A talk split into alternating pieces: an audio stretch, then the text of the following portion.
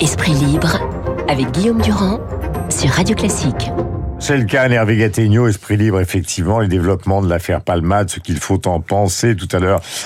Florent Dabadi vous expliquait que dans un pays comme le Japon, ce serait euh, l'alali euh, dans la presse. Parfois, ici en France, au contraire, il y a des gens qui essayent, euh, d'ailleurs avec beaucoup de difficultés, d'expliquer euh, la difficulté de sa carrière ces derniers temps et ses différentes luttes contre l'addiction. Mais trêve de morale, euh, commençons par vous, Hervé, parce que c'est votre spécialité. Pardonnez-moi, Rachel, et bonjour à vous deux. Euh, commençons par l'enquête. On en est où exactement ce matin? Que risque-t-il? Qu'est-ce qui est de nouveau bah, Il risque euh, une peine de prison euh, importante. Hein. Euh, ce qu'il est accusé d'avoir fait à ce stade, il n'est pas encore poursuivi puisqu'il n'a même pas pu encore être entendu, mais il y a une... une la garde à vue sera décidée par les médecins aujourd'hui. Hein. Voilà, enfin, elle sera décidée. La garde à vue est décidée par les services d'enquête, mais les médecins diront si son état est compatible avec, avec une garde à vue qui aura forcément lieu à un moment ou à un autre. Il faudra l'entendre sur les circonstances.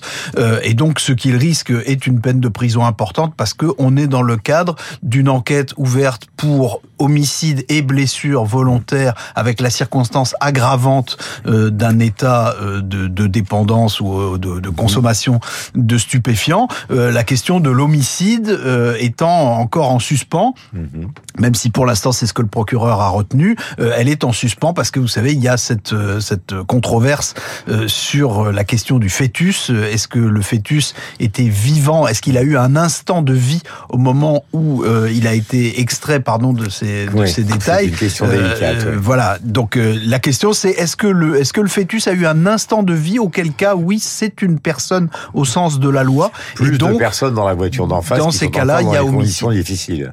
Oui, alors d'après ce qu'on croit savoir, il n'y a plus de personnes qui soient euh, entre la vie et la mort, comme on dit, mmh. euh, mais euh, l'enfant, l'enfant qui était dans la voiture reste dans un état très grave, euh, disent les médecins. Alors la perquisition a eu lieu. Hein, on termine pour essayer d'être complet.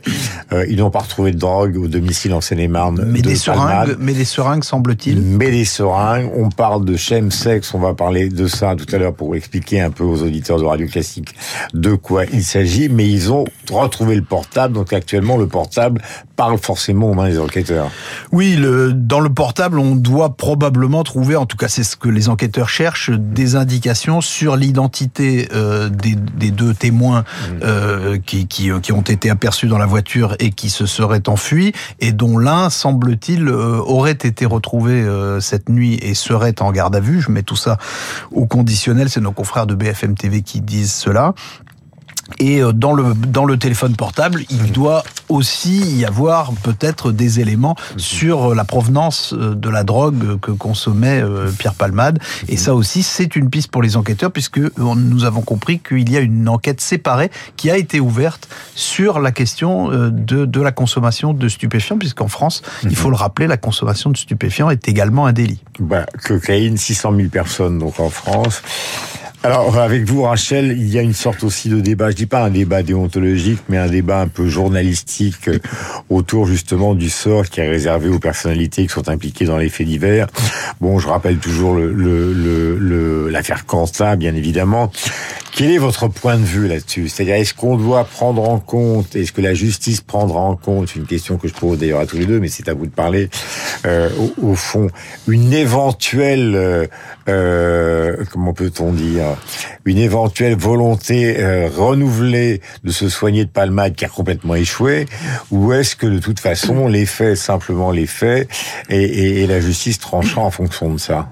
Bah pour moi, ce serait plus en tant que juriste cette fois. Bah ce, serait, ça serait, plutôt les faits et rien que les faits. Après, c'est vrai qu'il y a deux choses. Euh, un, le traitement médiatique, euh, le traitement aussi sur les réseaux sociaux que je trouve une forme de, de jouissance morbide parce que c'est une personnalité connue, donc je sépare bien les choses entre le droit et puis le fait que là, depuis depuis cet accident, depuis ce, ce, ce, ce drame, notamment pour cette femme qui était enceinte et ses vies, il y a une jouissance aussi morbide à aller dans le détail parce que c'est une personnalité connue.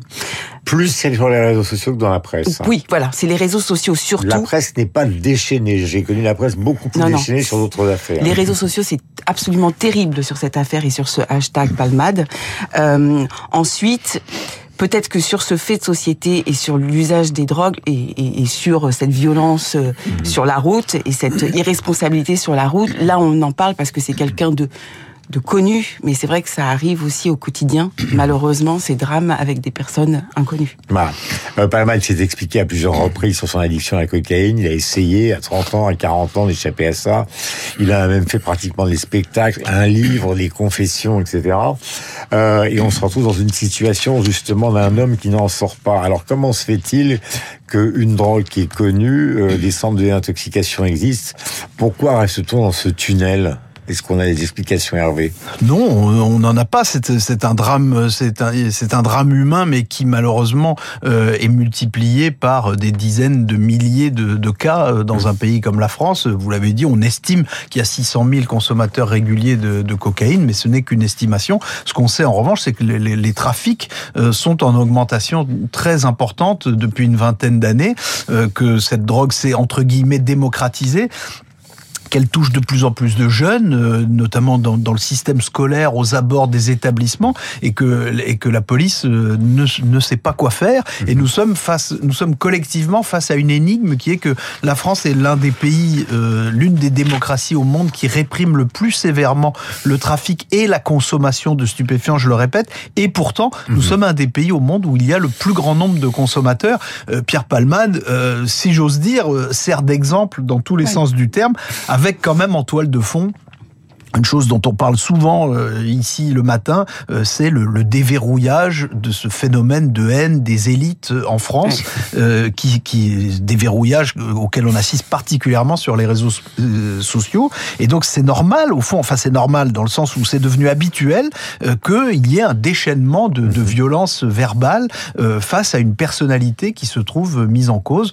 après, Rachel disait les faits, attendons de les connaître parce que pour l'instant, les faits, personne ne les. Alors, il nous reste deux minutes. Euh, nous allons commenter les commentaires politiques avec, par exemple, les articles de David Doucan dans Le Parisien ou de Cécile Cornudet dans Les Échos. Au fond, Stéphane Séjourné, donc l'un des conseillers politiques de Macron et le patron de Renaissance, est allé le voir à l'Élysée. Pourquoi il semblerait que pour essayer de sortir de l'impasse qui naît de la crise des retraites, le président de la République ait deux options sur la table auxquelles il réfléchit. Une option institutionnelle, le retour au septennat avec un mi-mandat, qui donnerait les élections législatives et une option donc sur le travail qui donnerait euh, la parole ou en tout cas les initiatives sur le travail euh, à la gauche ou en faveur disons de la gauche qui pourrait discuter avec les syndicats c'est en gros les 35 heures et la, et la semaine de 4 jours. Est-ce que tout ça vous paraît brièvement l'un ou l'autre crédible ou simplement des hypothèses qu'on jette? Rachel. Bah de toute façon, il faut sortir de cette impasse. Moi, là, je, là, ce qu'on a vu et, ça a été euh, tout à l'heure euh, euh, expliqué par Jean Garrigue sur ce qui se passe à l'Assemblée nationale, où il y a cette indécence, cette pornographie à l'Assemblée nationale, portée notamment par Sandrine Rousseau, une pornographie de, de une espèce de je sais pas, mascarade de démocratie. il faut cesser avec ça. Après, moi, je trouve que il faut éperdument trouver un chemin pour s'en sortir. Et effectivement, je, pense que le président Macron fait bien d'aller consulter euh, son entourage pour se sortir euh, de, de, ce, de ce truc intenable d'un point de vue démocratique. Est-ce que vous avez l'impression qu'on peut sortir de la réforme des retraites par la réforme des retraites? Parce que certains articles ont déjà été votés, même si on n'est pas encore arrivé à l'article clé qui est celui de 64 ans. Est-ce qu'on peut, euh, j'allais dire, euh, organiser non pas une diversion, mais laisser entendre qu'on pourrait euh, aller vers un autre registre qui est institutionnel et sur le travail pour, pour faire passer la loi sur les retraites? Bah, Vous avez dit le mot, Guillaume, diversion. Si c'est une diversion, ce n'est pas une bonne idée. Il faut d'abord régler la question des retraites. On ne peut pas avoir concentré tout le, tous les débats du pays sur cette question en expliquant qu'elle était cruciale et ensuite, au moment où elle n'est pas encore adoptée, euh, changer de sujet et en quelque sorte passer à autre chose. Donc si c'est préparer la suite parce qu'on a constaté à l'occasion du débat sur les retraites qu'il y a beaucoup de questions qui travaillent le pays, alors là pourquoi pas? Je ne suis pas sûr que le septennat, euh, la réinvention du septennat suffise à régler tous ces problèmes.